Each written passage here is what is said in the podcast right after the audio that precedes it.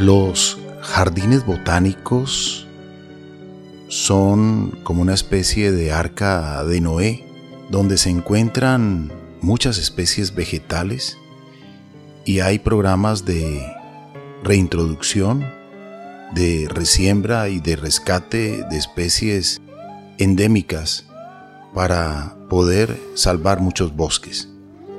Lo mismo ocurre con algunos zoológicos que están también con algunos programas de recuperación de especies animales. Hoy vamos a dedicar este programa a un lugar que está compartido con un jardín botánico y un zoológico. Están el uno y el otro muy pegaditos y están cumpliendo una misión de restaurar la naturaleza. Con nosotros estará el biólogo y zoólogo, jefe de poblaciones de la Fundación Zoológico de Cali, Carlos Andrés Galvis, para reflexionar sobre este interesante tema. Hagamos un lugar diferente donde nuestro medio ambiente vamos a cuidar. Sumamos con los bosques más verdes, con las flores y el agua, sin contaminar.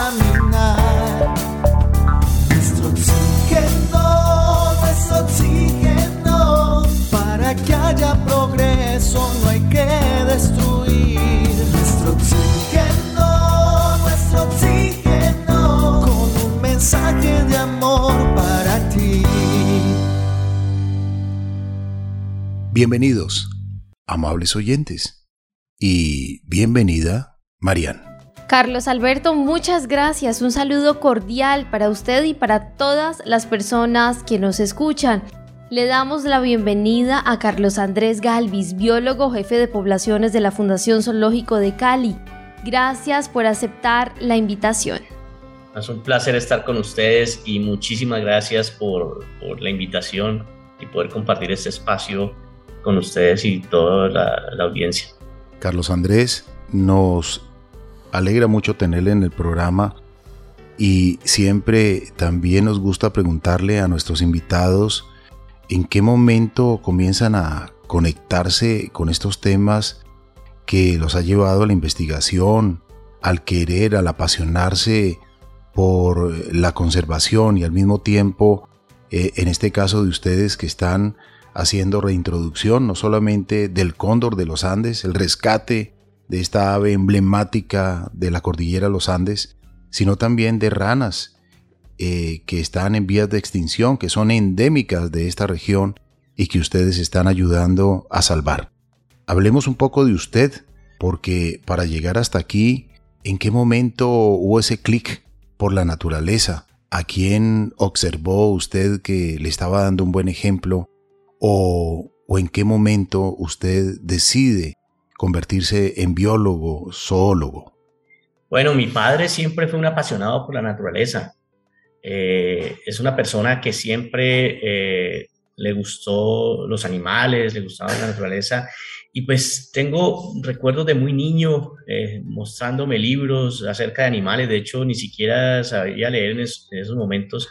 Y de momento en que aprendí a leer, pues mi padre siempre me regaló libros de animales y tenía la costumbre de antes de ir a dormir leer algo sobre animales. Y esa es una costumbre que tuve toda mi vida. Entonces mi padre fue una gran influencia y de hecho pues eh, de, de, muy niño mi padre eh, me traía al zoológico y era mi contacto con muchos animales que era muy difícil de poder eh, observar y pues el zoológico se convertía en mi primer contacto directo con, con, muchos animales. Entonces siempre de niño supe que iba a ser científico, que iba a ser biólogo, es algo con lo que creo que nací y también mi padre me ayudó a cultivar como conservacionista. Biólogo Carlos Andrés Galvis, ¿en qué momento usted se conecta con el mundo de las serpientes en medio de todo este recorrido con la biología? ¿Cuál fue esa primera investigación o cuándo lo empezaron a llamar para este tema de incluso hasta rescate? Bueno, en el caso de las serpientes, a medida que aprendí de animales, eh, eh, bueno, siempre he disfrutado de todos los animales, pero a medida que aprendí a los animales, me daba cuenta que las serpientes, eh, en las serpientes existía un gran vacío de, información y, y, siempre son animales mal juzgados y se han relacionado con el mal precisamente porque no se conoce acerca de ellas. Y en nuestro país siempre ha existido una necesidad de ampliar el conocimiento de estos animales que son supremamente importantes. Somos uno de los países con mayor diversidad de especies de serpientes en el mundo. Eh, y pues al llegar a la universidad también ya tenía esa inquietud acerca de las serpientes y empecé y comencé a trabajar en el laboratorio eh, como monitor en la sección de zoología, en el laboratorio de herpetología. Eh, y desde ahí empecé incluso a ampliar aún más eh, mi conocimiento acerca de las serpientes. A mitad de carrera ya tenía vínculos con el zoológico de Cali de donde también trabajaba con, con el área de herpetos y al unir, digamos que eh, estas dos instituciones, al trabajar en estas dos instituciones, pues creé el programa de conservación de serpientes precisamente al existir ese gran vacío de información. El doctor Luis Felipe Villota, quien, con quien eh, se empezaron a trabajar los protocolos de accidente ofídico acá en, en Cali, eh, nos unimos y formamos un equipo de, para el manejo de, accidentes ofídicos, donde hoy en día trabajamos con el doctor Mauricio Rojas, toxicólogo también del Hospital Universitario del Valle. Entonces, eh, no solamente empezamos a trabajar en la conservación de las serpientes, sino a manejar los accidentes eh, causados por serpientes y de esta manera no solamente estamos haciendo conservación, sino que también estamos ayudando a salvar vidas humanas.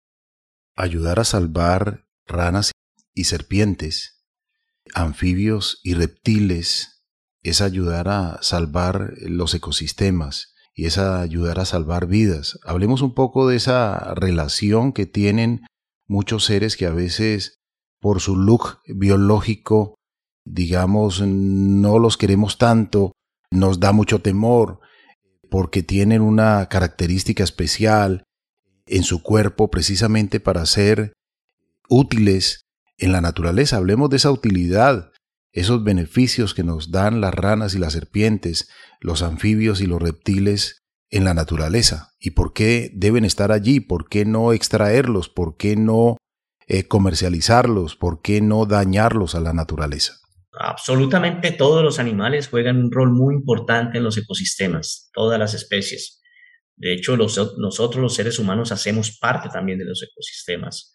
Eh, en el caso de las reptiles y de los anfibios, eh, se genera ese, esa sensación de repudio por su aspecto posiblemente y porque desde niños siempre pues los padres generan ese temor hacia, hacia estos animales eh, y, y, se va creando esas, esas fobias o esos miedos que no son bien fundados. Y en el caso de las serpientes, por ejemplo, se desconoce que gracias a ellas, pues tenemos un control de animales que pueden convertirse, en que son plagas y que causan una gran cantidad de enfermedades que matan muchas más personas que lo que podrían causar eh, los accidentes por especies venenosas. Enfermedades que transmiten las ratas y los ratones. Las serpientes, al no poseer extremidades, pueden ingresar en lugares donde no accede ningún otro predador y mantienen un control de poblaciones de estos animales. Pero algo muy importante es que las investigaciones que hacemos con los venenos Incluso los venenos de anfibios, muchas especies de ranas y los venenos de serpientes permiten eh, sintetizar y generar eh, medicamentos que, nos llevan a, la cura de muchas enfermedades y de muchos tratamientos. Entonces, eh, esa investigación, ese conocimiento de sus venenos, también de sus toxinas, están salvando la vida de los humanos y muchos de nuestros familiares. Por ejemplo, el caso del control de la hipertensión, hay un medicamento que, es el, eh, que tiene un componente que es el captopril, eh, es sintetizado a partir del veneno de unas serpientes conocidas como tallas X, que son muy temidas en muchas comunidades, pero las personas desconocen que gracias a las serpientes estamos sobreviviendo y garantizando nuestro bienestar. Entonces nosotros también le debemos la vida a animales que desconocemos o, tenemos en una mala, en una percepción negativa. Hablemos un poquito acerca de que entre abril y mayo, digamos, las personas que estamos en, en la ciudad o muy cerquita a la ciudad, se han empezado a observar más serpientes que antes. Cuando uno pregunta o busca en internet, pues se da cuenta que no es venenosa, pero falta todavía mucha educación ambiental porque digamos muchos vecinos en una urbanización que puede estar muy cerca a Cali y cuando en estos dos meses como que aparecen más que en el resto, pues muchos quieren ir a tirarle piedra y desde ya tenemos una idea preconcebida de que la serpiente sí o sí nos va a atacar, nos va a matar y además es que se ha hecho toda una mala publicidad con títulos de películas como Serpiente Asesina, en fin, entonces hablemos un poquito de esto, cómo educar a la comunidad, pero también porque entre estos dos meses uno observa más, digamos, en urbanizaciones cerca de la ciudad que en el resto del año. Bueno, serpientes tenemos todo el tiempo y durante todo el año. A veces sucede de que cuando ocurre algún evento o alguna noticia, pues esto se genera, eh, digamos que se presta más atención. No necesariamente es que en estos meses se presente un mayor número de serpientes. Lo que sí ocurre y progresivamente es que nosotros, los humanos, a medida que nuestra población crece, estamos invadiendo espacios eh, naturales donde le vamos quitando espacio a los animales y entre esos están las serpientes. Entonces muchas veces es común que se diga, no, es que una serpiente eh, ingresó a mi casa. En realidad no es que la serpiente haya ingresado a tu casa. Nosotros estamos ingresando a la casa de ellas, al sitio donde están los animales. Entonces cada vez vamos reduciendo el área donde podemos eh, encontrar otros animales y entre esos están las serpientes. Y algo muy importante tener en cuenta es que la mayoría de las serpientes no son venenosas, son un porcentaje muy bajo de ellas lo son y independiente de que sean venenosas o no, eh, una serpiente no va a perseguir a nadie para causarle daño. La única probabilidad de que una serpiente muerda eh, es porque se sintió agredida y lo hace por temor y por salvaguardar su vida. La educación ambiental debe ser dirigida a todas las generaciones. Construyamos un proceso continuo y permanente en todas las modalidades educativas. Nuestro oxígeno, la vida en nuestro medio. Qué importante esto que usted nos comenta para la reflexión. Todos los seres de la selva o de la naturaleza tienen un escudo protector para cuidar su integridad física, que no es para atacar, eh, solamente para defenderse, pues algunos lo necesitan para cazar, para poder subsistir, pero a veces pensamos que ese veneno, esos colmillos, por ejemplo en el caso de la serpiente, son para atacarnos, y la verdad es que cuando uno se encuentra con una culebrita o una serpiente, pues ella coge para un lado y uno para el otro. O sea, el susto es mutuo. Y, la verdad es que más bien si uno comienza a molestarlas y ellas ven en peligro su integridad, pues te pueden morder. Y el veneno que van a usar para cazar, para cazar roedores, para controlar la población de roedores, pues entonces se puede presentar un accidente. Por lo tanto, a los seres silvestres hay que dejarlos eh, vivir en libertad. En este caso, las serpientes están cumpliendo una misión ecológica, unas funciones maravillosas para mantener la salud del ecosistema. Es que el equilibrio es maravilloso, la naturaleza es maravillosa. Hablando un poco y regresando a este lugar donde usted se encuentra, que está rodeado de mucha naturaleza, porque hay un jardín botánico y también un zoológico que están juntos, que están trabajando intensamente por la conservación de especies vegetales en el jardín botánico y en el zoológico, que comparten muchas hectáreas de terreno maravilloso a orillas de un gran río, pues es importante decirle a los amables oyentes que dos de los grandes aportes de los zoológicos es la conservación de especies silvestres que incluyen los programas de reproducción en cautiverio para su posterior reintroducción a la vida libre y el aislamiento de amenazas que enfrentan en vida libre, como la cacería ilegal, las enfermedades y la competencia con otras especies que a veces son introducidas y las nativas se van mermando hasta verse amenazadas o muchas veces extintas. Entonces, hablemos un poco de, la importancia de este gran trabajo que ustedes realizan. No solamente es ir a observar, digamos, algunos seres de algunas otras regiones que están siendo conservados, que están en un programa de reproducción y al mismo tiempo conservación, biólogo? Bueno, eh, es importante eh, conocer también que, cuál es la función o cuál es el rol que juegan los zoológicos eh, en la actualidad, que somos centros de conservación. Sí es importante aceptar que existen zoológicos que no cumplen con los estándares y por lo tanto pues no juegan este rol importante. ojalá trabajo en un zoológico, creo en la conservación y, y el rol que jugamos los zoológicos en la conservación eh, pero mientras los humanos sigamos causando estos desequilibrios eh, y afectando la, o, poniendo en riesgo la conservación de muchas especies, los zoológicos somos una necesidad. También pienso que ojalá no tuviéramos que existir y que los animales todos tuvieran que estar eh, en la naturaleza cumpliendo el rol que tienen que jugar. Pero desde los zoológicos no solamente cumplimos un rol educativo eh, importante en la, comunidad que nos, eh, nos visita, sino que también somos laboratorios donde se genera una gran cantidad de información que es necesaria para cumplir eh, o llevar a cabo estrategias de conservación. Entre más información exista, más efectivas son estas estrategias de conservación.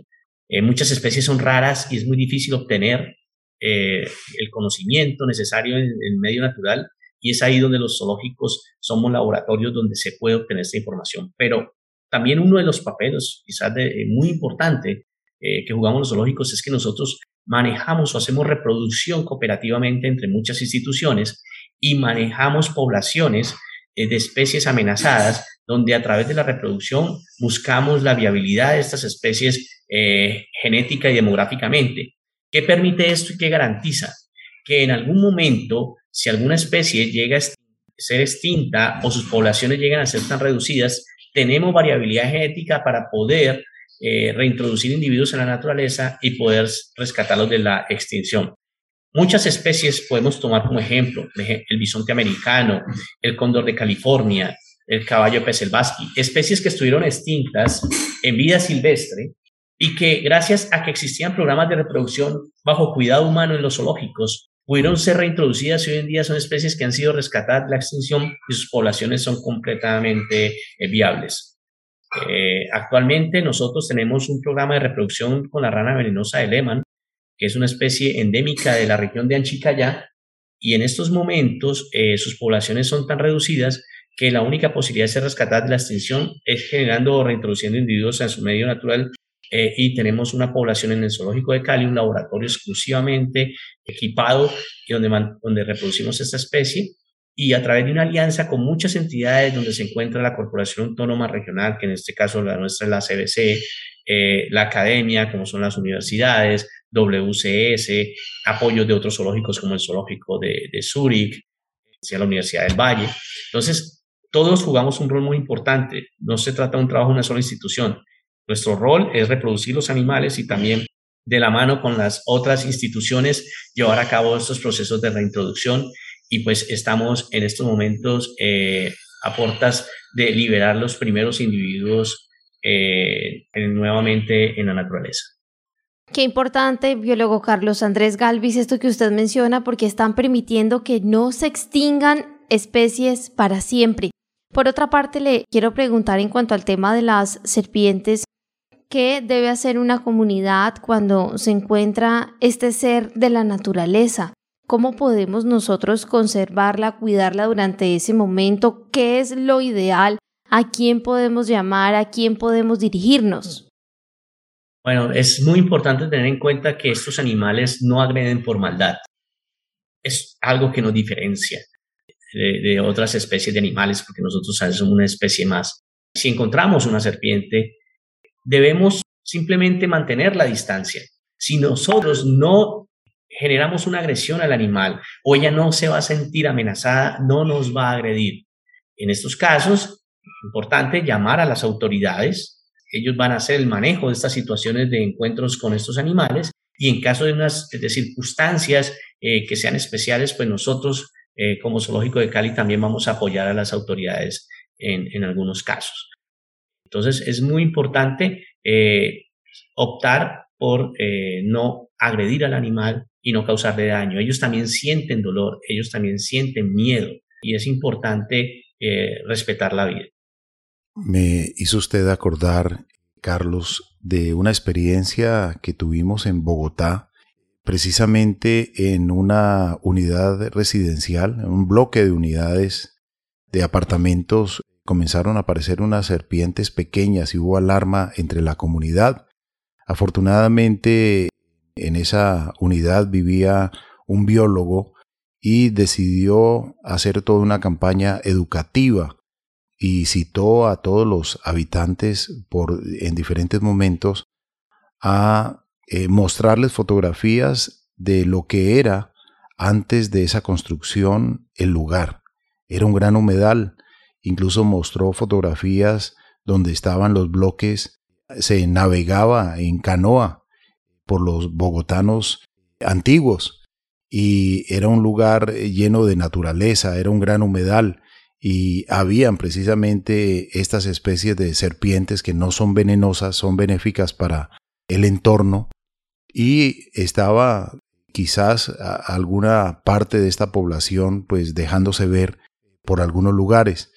Y él incluso las llevó en una bolsa digamos y las sacó en plena en plena capacitación y comenzó a, a mostrársela a los niños y los niños con mucha ternura comenzaron a, observar que estos seres no eran eh, venenosos, en especial esta especie que él estaba mostrando y estaba precisamente haciendo un poco de historia, un poco del presente y un poco del futuro para estos seres, que si le respetamos su vida, sus hábitats, algunos pedacitos de ruralidad que aún quedan ríos que atraviesan incluso la ciudad, que están canalizados o que están superficiales, pues realmente siempre va a haber un entorno de naturaleza que estaba antes que nosotros.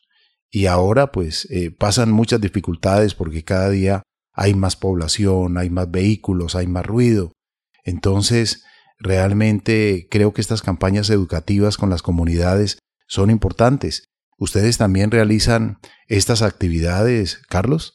Sí, de hecho es muy importante la educación y a través del programa de conservación de serpientes, nosotros, eh, y gracias al vínculo que tenemos también de, tener que apoyar los casos de accidente ofídico, lo que buscamos también no solo es que no maten a las serpientes, que ayuden a conservarlas. Nosotros podemos convivir con ellas.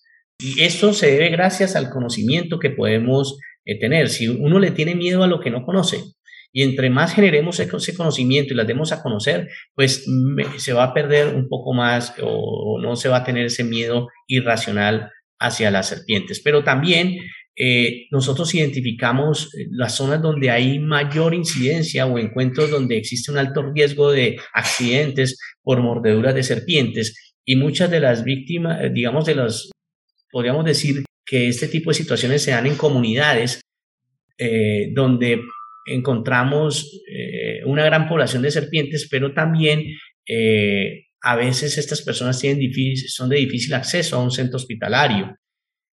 Hemos trabajado, venimos trabajando muchos años con diferentes tipos de comunidades, entre estas comunidades indígenas o afrodescendientes también, y sobre todo una gran influencia a lo largo del Chocó geográfico, donde buscamos también que eh, se puedan evitar las mordeduras por serpientes, los accidentes por serpientes, y en caso de que ocurran, ¿qué deben hacer? Porque muchas de estas personas terminan con secuelas eh, irreversibles como amputaciones o incluso la muerte porque se hace lo que no se debe hacer.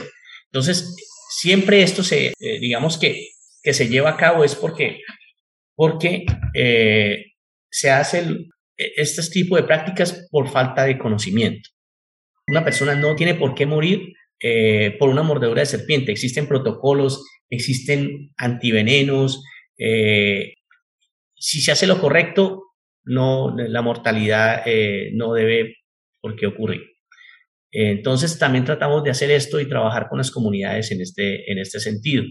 Y vemos que funciona muy bien.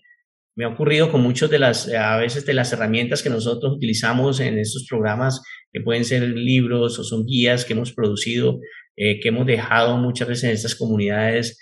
Y cuando he regresado, eh, curiosamente, eh, tienen marcados cuántos animales han visto por especie. Es como cuando salimos a observar aves que se sale a pajarear, pues muchas veces también se puede culebrear y cambiar esta percepción acerca de las serpientes. Eh, en vez de matarlas, pues terminamos es eh, generando un interés acerca de ellas. Entonces la educación es una herramienta muy importante y desde el año 1999 pues tenemos el programa de conservación de, de serpientes. La educación ambiental es fundamental para nuestra sociedad. Vamos a continuar reflexionando acerca de las serpientes, también acerca de las ranas, de este trabajo tan interesante que ustedes hacen de conservación. Biólogo Carlos Andrés Galvis, después de una breve pausa, ya regresamos aquí en el programa Nuestro Oxígeno para conocer los servicios ecosistémicos que nos brindan las serpientes. Corazón, respeta y ama tu vida. Hagamos algo por el planeta. El futuro está en tus manos, vale la pena luchar por él. El planeta también eres tú, nuestro oxígeno. Nuestro oxígeno, un programa que se puede respirar. El pintor Fernando Calle, quien se deleita pintando aves. Carlos Alberto, Mariano, los felicito por esta labor, los felicito, necesitamos más personas como ustedes, con esa sensibilidad y con ese don del habla, lo que dijiste fue muy bello y me encanta, me encanta la energía de ustedes dos. Nuestro oxígeno por todo el ar con Carlos Ramírez. Nuestro oxígeno. Continuamos con nuestro oxígeno, la vida en nuestro medio. Hoy reflexionando con el jefe de poblaciones de la Fundación Zoológico de Cali, el biólogo y zoólogo Carlos Andrés Galvis. Carlos, cuando hablamos de serpientes, algo que a usted le apasiona, y me gustó ese término, a veces cuando vamos a ver aves salimos a pajarear, pero cuando se quieren ver serpientes salimos a culebriar. Hablemos un poquitico de, de las serpientes. Colombia ocupa un lugar privilegiado en reptiles. Hablemos de ese lugar tan privilegiado que tiene Colombia y al mismo tiempo por qué son tan importantes que ellas sigan en libertad y cómo podemos evitar los accidentes con serpientes. Bueno, Colombia tiene unas características que son ideales para las serpientes y otras especies de reptiles. Estos animales dependen de temperaturas externas para poder mantener su metabolismo. Es decir, eh, en el caso nuestro, pues mantenemos siempre una misma temperatura y, y, nuestro cuerpo controla esa temperatura. Si nos da calor, sudamos, si nos da frío, tiritamos y generamos temperatura. En el caso de las reptiles, si estamos hablando de serpientes, necesitan elevar esa temperatura y una de las maneras de hacerlo es salir a tomar el sol, otra es buscar otras fuentes de calor, por eso a veces se ingresan a las fábricas buscando el calor que generan los motores, o a veces las encontramos en las carreteras porque el asfalto genera eh, calor, o en los caminos abiertos porque ahí hay una incidencia de sol óptima para ellas. Entonces es importante conocer eh, el comportamiento, la biología de ellas, por qué se comportan de esta manera. Entonces, el hecho de estar en un país tropical o de, Colombia ser un país tropical, pues genera todas las condiciones para que la diversidad de anfibios y reptiles sea alta. Y pues en el caso de serpientes somos uno de los países con mayor diversidad de especies de serpientes en el mundo. Entonces, eh, el hecho de que exista esta diversidad también es un potencial extremadamente grande, porque pues no solamente hacen parte y ayudan a mantener un equilibrio donde estos animales son presa de otros animales, pero ellos también predan a otros animales, pues esto lleva a que, a que tengamos estas riquezas eh, tan grandes eh, de recursos naturales en nuestro país y las serpientes juegan un papel muy importante en, en mantener esta eh, diversidad. Entonces, si matamos a las serpientes, si exterminamos a las serpientes, como muchas personas quizás desearían por ese temor o por esa falta de, de conocimiento, pues tendríamos un problema mayor de salud pública en el caso de, de especies consideradas plagas que son introducidas como en el caso de ratas. Eh, pero también estaríamos perdiendo ese potencial eh, de generar medicamentos en el campo de, en el campo de la medicina o de tratamientos médicos donde nosotros los humanos pues nos estamos viendo favorecidos eh, gracias a las, a las serpientes. Entonces por eso son animales que deben seguir jugando el rol que tienen que cumplir la naturaleza y de esta manera pues nos están trayendo muchos beneficios eh, a la humanidad. Tenemos que tener en cuenta esto, Marían y amables oyentes. Los seres silvestres traen grandes beneficios a la humanidad y poseen una gran relevancia ecológica. Y como lo decía nuestro invitado, Carlos Andrés Galvis, por ejemplo, en el caso de las serpientes ayudan a controlar plagas de roedores. Si no hay serpientes, entonces estaríamos invadidos de roedores y por ahí derecho las enfermedades, como esta que hay ahora, la vírica del mono.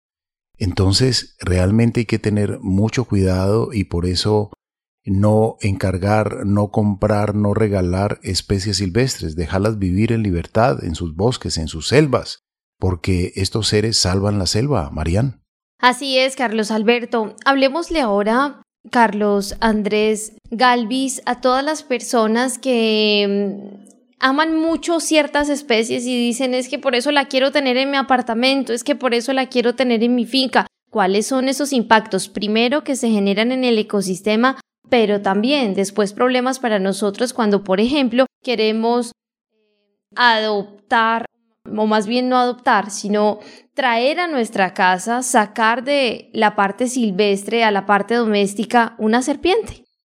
Bueno, es importante y ya hemos hablado un poco acerca también del daño ecológico que se puede causar a medida que reducimos las poblaciones. Si extraemos animales del medio natural, vamos disminuyendo las poblaciones y esto puede llevar a la extinción de una especie.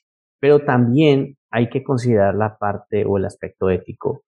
Eh, un animal cuando es capturado y es llevado a un entorno que no es natural para él, sufre. Desde el momento en que es capturado, el animal sufre. Por más que digamos que lo tengo en las mejores condiciones, que yo lo quiero, que yo lo consiento, es otra especie diferente a nosotros.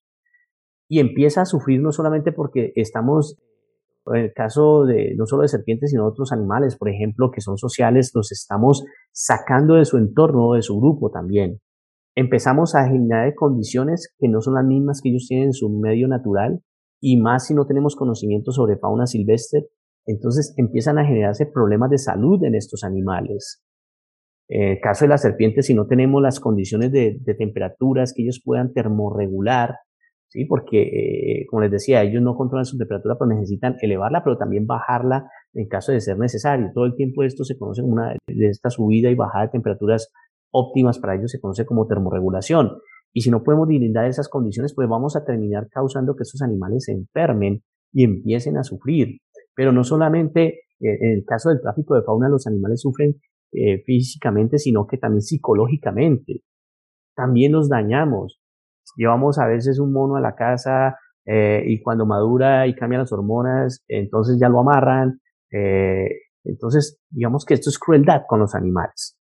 Nosotros repudiamos los secuestros, hacemos manifestaciones grandísimas en contra del secuestro, pero de nuestra propia especie. Cuando nosotros sacamos un animal de su entorno natural, lo estamos secuestrando. Eso también es un secuestro. Lo que pasa es que no se pueden manifestar y, quizás muchas veces pues no se pueden, digamos que, que protestar como podemos hacer nosotros, pero hay que tener en cuenta es eso, es, incluso podríamos, yo podría considerar que es peor que un secuestro porque no tenemos cómo cuidar de la mejor manera especies que pertenecen a una especie diferente a la nuestra. En la gran cantidad y diversidad de seres animales que habitan el planeta, existen algunos que provocan en el ser humano sensaciones negativas que van desde repulsión, asco, miedo, hasta pánico. Y es el caso, digamos, de las serpientes y también de los, de los anfibios.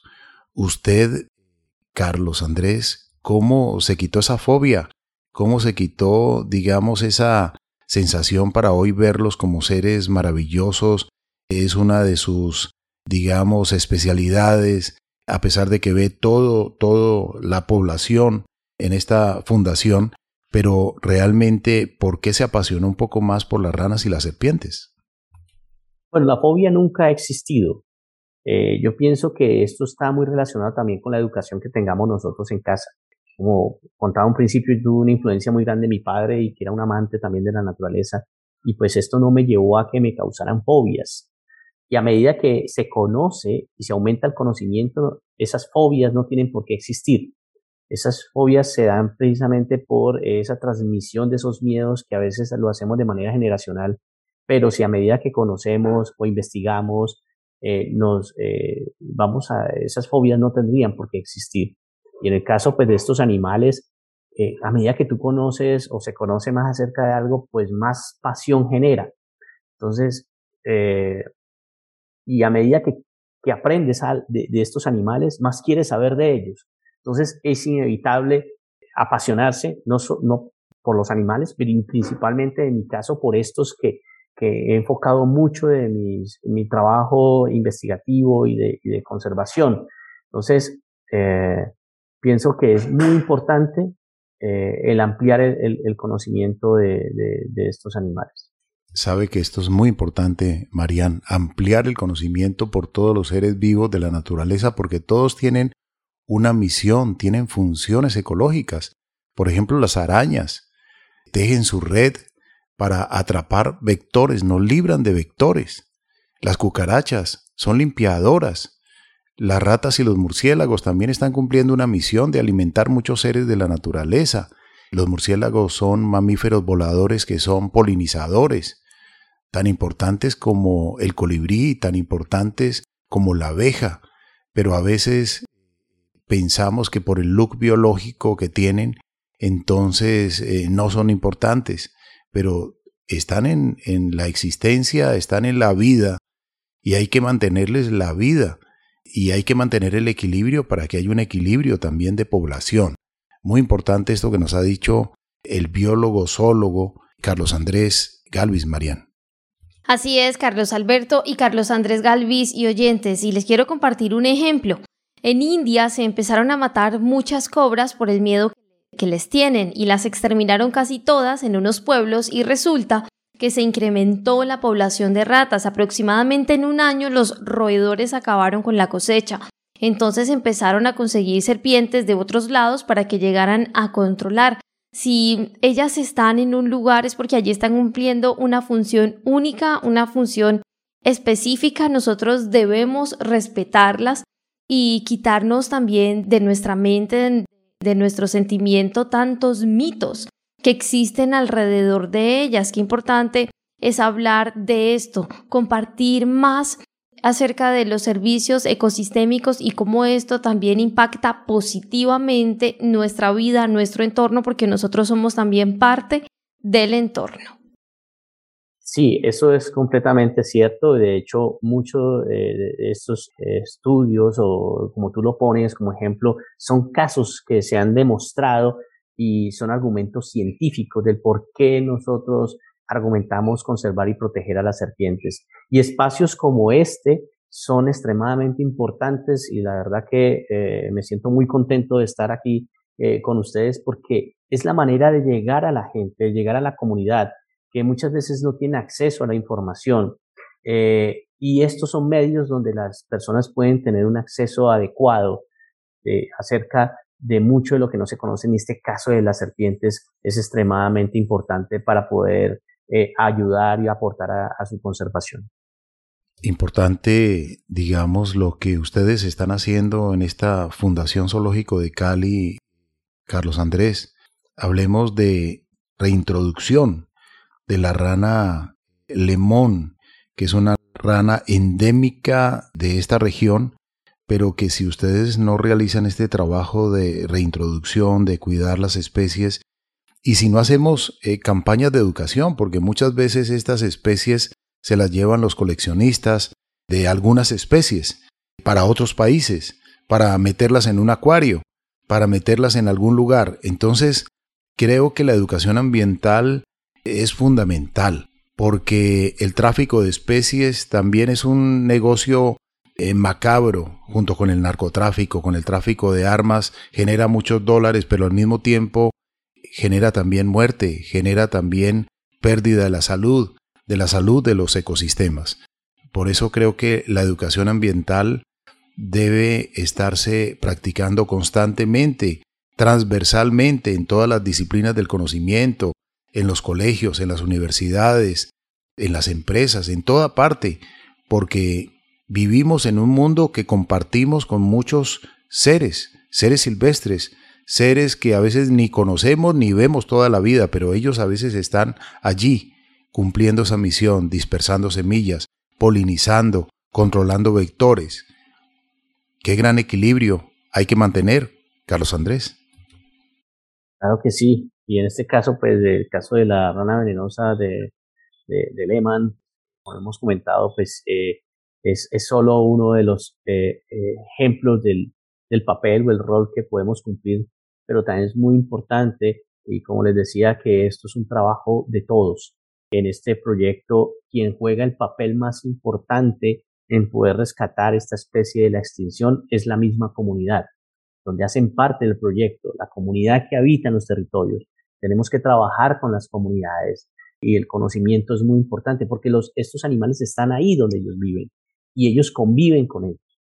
Entonces, a pesar de que eh, somos muchas instituciones trabajando en ello e interesados en la conservación de esta especie, es la misma comunidad la que está más interesada porque pues por muchos años, eh, por falta de conocimiento, pues muchos de estos traficantes estuvieron extrayendo individuos para, como tú dices, llevarlos a un acuario simplemente por su satisfacción personal. Pues tienen estos momentos al borde de la extinción de esta especie y no, no es justo eh, que tengamos que actuar a estos, eh, a últimos, digamos, con los últimos recursos para salvar una especie de la extinción ninguna especie tiene por qué llegar a una categoría de riesgo o estar en peligro de extinción. Eh, no, no es justo con la naturaleza. Completamente de acuerdo con usted, biólogo Carlos Andrés Galvis. Le quiero preguntar acerca de si es cierto que hay culebras que su dieta se basa en alimentarse de serpientes venenosas y si es así, ¿qué pasa con el tema del veneno? Bueno, sí, eh, existen especies que se alimentan de otras especies de serpientes y entre estas podemos encontrar especies que no son venenosas y que se alimentan de especies que sí lo son. En el caso de, eh, algunas especies como eh, algunas llaman la chonta, por ejemplo, como por dando ejemplo que tenemos en el Valle del Cauca, es una especie que se alimenta de tallas X y su presa favorita. Su nombre científico, su género es Tlelia. Eh, y muchas veces pues las comunidades también afectan un poco ese equilibrio porque pues para ellos serpiente serpiente y matan todo lo que se parezca a una de ellas. Y en el caso de sus venenos, pues los venenos han evolucionado para poder capturar las presas, no para matar personas. Entonces, estos venenos eh, son inoculados en las presas y actúan de manera sistémica. Entonces, eh, al momento de ser ingeridos, eh, los ácidos o las enzimas o en el digestivo no actúan. Entonces, por eso, así tomemos veneno, a menos que tengamos una úlcera, por ejemplo, no nos vamos a envenenar ni nos va a causar la muerte, porque no actúa en las vías digestivas, sino de manera sistémica, es decir, a través de nuestros, actúa directamente sobre la sangre, por ejemplo, sobre los, sobre los tejidos.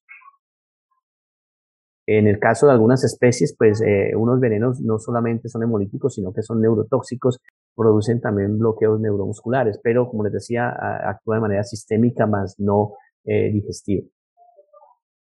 Carlos, ¿hay suficiente suero antiofídico, digamos, para atender eh, emergencias? Porque el suero antiofídico está clasificado como un medicamento esencial y está cubierto por el Plan Obligatorio de Salud, por lo que las EPS de los regímenes contributivo y subsidiado deben garantizar el suministro para atender los casos que se presenten. Existe producción de antivenenos en, Colombia. Eh, históricamente, pues ha, existido dos laboratorios eh, en el país. Uno de ellos cerró hace poco. El Instituto Nacional de Salud produce antivenenos a pesar de que existe producción, lo que ocurre en nuestro país es que no existe una buena distribución de los antivenenos, lamentablemente.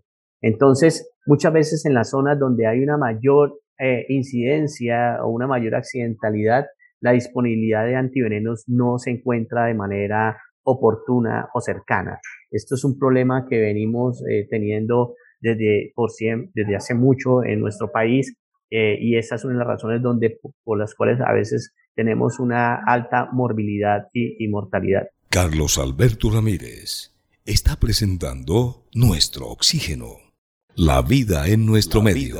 Carlos Andrés Silva, le quiero preguntar por los programas educativos de la Fundación Zoológico de Cali. ¿Cómo podemos acceder a ellos? ¿Existen, digamos, algunos programas donde podamos llevar a nuestros niños y enseñarles acerca de la importancia de las serpientes y no criarlos con este miedo que a veces el mundo infunda acerca de este tema? Bueno, el, solo, el, zoológico, pues tenemos nuestras redes eh, sociales donde hay materiales de los que hemos producido, pero pues también la comunidad es bienvenida a nuestra institución, de, donde también, como les decía, es una herramienta educativa eh, importante. Eh, y nosotros también vamos a donde están las comunidades, como les decía hace un momento, entonces digamos que tratamos de eh, unir diferentes frentes con el fin de, generar un impacto positivo en la conservación de estos animales. ¿Se puede decir que las serpientes están en vías de extinción? Bueno, podríamos decir que algunas especies están en peligro en algunas de las categorías de extinción. Las especies las categorizamos de acuerdo a muchos criterios de las organizaciones internacionales que evalúan eh, o permiten eh, determinar si una especie está en peligro de extinción o no. Pero si las serpientes en general, si las tomamos como, como, ser, como grupo, eh, siempre se han visto afectadas por la, el temor irracional, por la falta de conocimiento, y por la, muchos otros factores como son la expansión de la población humana, la destrucción de sus hábitats. Entonces, podríamos decir que sus poblaciones sí se han visto afectadas. Eh, no sabemos exactamente hasta qué punto en algunas especies, pero algunas especies sí se encuentran en, en categorías de, de amenaza. ¿Es lo mismo serpiente que culebra o son dos grupos que tienen algún comportamiento diferente? La manera general y correcta de llamarlas es serpientes. El común de las personas o de las comunidades pueden llamarles culebras, serpientes, sí les llaman de diferente manera, víboras, pero, pero son maneras comunes eh, o coloquiales de llamarlas, pero el término correcto a nivel general es serpiente. Y en el caso de algunos anfibios o de algunas ranas que no son anfibias, se le dicen algunas ranas y a otros sapos. ¿Cuál es la diferencia? Bueno, las ranas y sapos ambos son anfibios.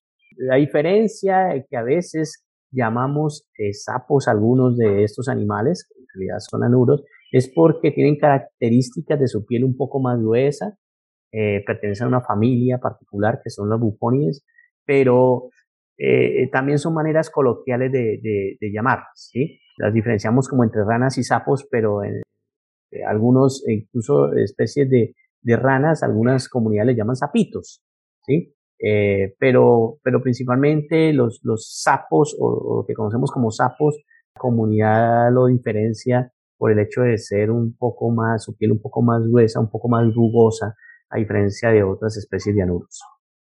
Algo muy importante, Carlos Andrés, y ahora que hemos hablado de serpientes y a través de este programa de radio, pues es orientar a la comunidad Primero que todo, si ve alguna serpiente, no la moleste, déjela que transcurra, que siga su camino, porque si nos ponemos a molestarla, pues nos arriesgamos a una mordedura.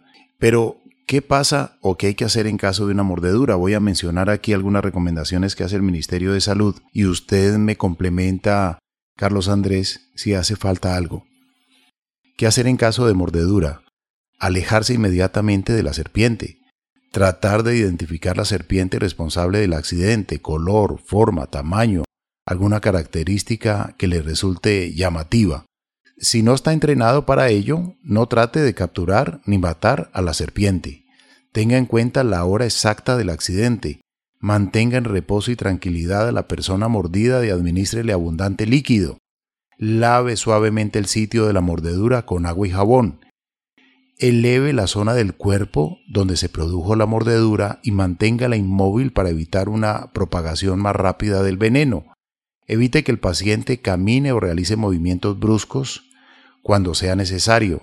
Improvise una camilla o medio similar para transportar al paciente. Transporte inmediatamente al paciente al hospital más próximo. no realice masajes en la zona afectada ni torniquetes en el miembro afectado. Evite realizar maniobras como incisiones sobre la herida o succión de esta, ya que ninguno de estos métodos logra disminuir la cantidad de veneno absorbido y constituyen un mecanismo de infección secundaria. ¿Hace falta algo, Carlos Andrés? Creo que todas estas recomendaciones son correctas, y son las adecuadas. Y es muy importante mantener la calma, muy importante saber que existen protocolos, que existen manejo de estos accidentes. Entonces, no pensar que si una persona es mordida por una serpiente va a morir. No pensar esto eh, y trasladarse lo más pronto a un hospital. Evitar eh, ir a ser tratado por médicos tradicionales, ¿sí? Eh, porque esto puede llevar a que se pierda tiempo valioso en la atención.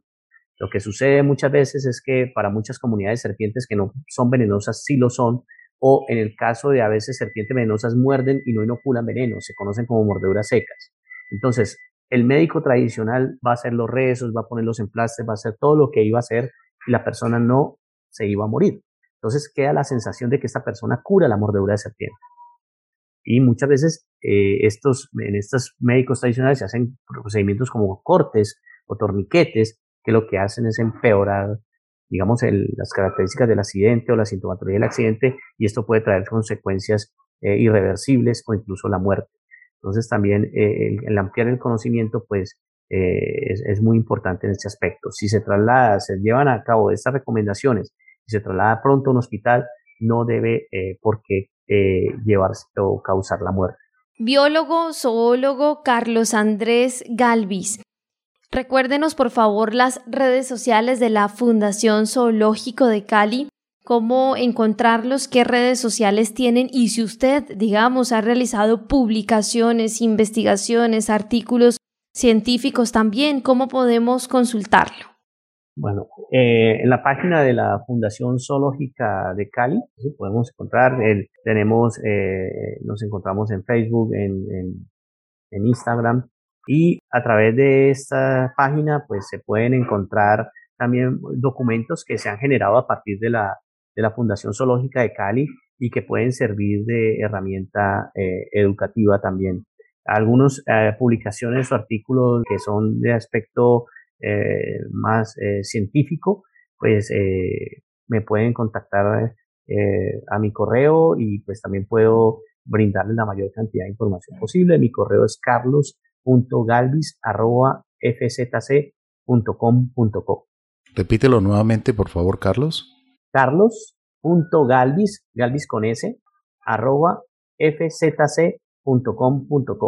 Pues muchas gracias. Lo mejor de lo mejor a usted y a todo su equipo interdisciplinario por este gran trabajo de conservación, por muchas especies que están en vías de extinción, que están amenazadas. De verdad, felicitaciones. Muchísimas gracias, Carlos Alberto y Marian, por invitarme a este programa. Pues nos ayuda a, seguir y continuar con nuestra labor de conservación. Gracias al biólogo, zoólogo Carlos Andrés Galvis, jefe de poblaciones de la Fundación Zoológica de Cali. A nuestros oyentes también les agradecemos y les recordamos las redes sociales, Facebook, Nuestro Oxígeno Oficial, Gaia Tierra Viva, portales web www.nuestrooxígeno.com www.gaiatierraviva.com, donde pueden escuchar nuevamente este programa en www.caliradio.co y nos pueden escribir al WhatsApp 316-830-6307.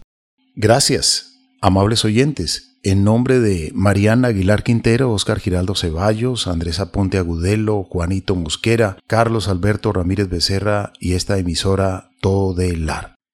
Hoy nos hemos conectado con un lugar maravilloso, con un lugar donde hay gente como el biólogo, zoólogo, jefe de poblaciones de la Fundación Zoológico de Cali, Carlos Andrés Galvis, que nos ha hablado sobre los seres en libertad, los seres de la naturaleza. Pero en los zoológicos son centros de conservación y sobre todo eh, los programas que hay de reintroducción, de reproducción también de algunas especies que están amenazadas o en vías de extinción. Sirven también para acercarnos a conocer las formas de vida con las que compartimos este planeta Y ese es el primer paso para preocuparnos y comenzar a cuidar de este balance tan frágil que existe en ella. También es la base para vernos a nosotros mismos como una especie más, como todas, que formamos parte de la vida en este gran planeta, nuestro planeta Tierra.